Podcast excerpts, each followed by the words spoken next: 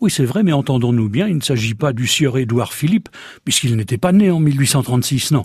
En 1836, c'est François Guizot qui était le premier ministre du roi Louis-Philippe. C'est lui qui a acheté la vieille abbaye du Val-Richer, qui est située sur la commune de Saint-Ouen-le-Pin, à une douzaine de kilomètres de Lisieux et à cinq ou six de Cambremer.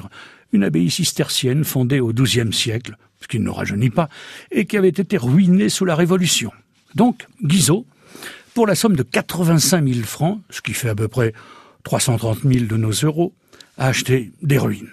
Bon, heureusement que le logement du prieur, avec sa longue façade blanche du XVIIe qui domine la vallée, sa façade percée de 13 fenêtres avec un étage et un autre mansardé, était à peu près habitable. Et puis bon, Guizot était tout de même devenu propriétaire de 75 hectares de prés et de 100 hectares de bois. Première chose à faire, le dallage de la salle à manger. On le fera avec les pierres de démolition. Ensuite, refaire les parquets dans les chambres aussi.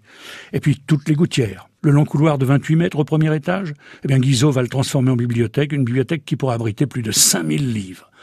Au bout de ce couloir, le Premier ministre, qui est un homme qui ne rit que lorsqu'il se pince, s'aménage un appartement austère, composé de deux pièces. Son cabinet de travail et une chambre, quasiment une chambre de moine, avec seulement un lit et une table de toilette. L'année suivante, ce sera au tour du jardin, on nettoie la terrasse, on refait le potager, on aménage la pièce d'eau et puis, surtout, surtout, on plante.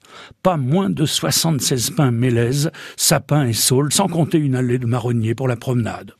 Et en 1838, le roi Louis-Philippe lui-même lui fera livrer plus de 200 arbres venus du jardin des plantes. Ah, il ne reculait devant rien, le cher Guizot, qui était aussi un, élu du pays d'Auge, puisque pour accéder plus aisément à son domaine, il fera même tracer une nouvelle route vers Lisieux par la vallée. quand il mourut, au Val-Richer, le 12 septembre de 1874, âgé de 87 ans, sa vieille abbaye était redevenue bien sémillante. Et elle l'est toujours aujourd'hui d'ailleurs.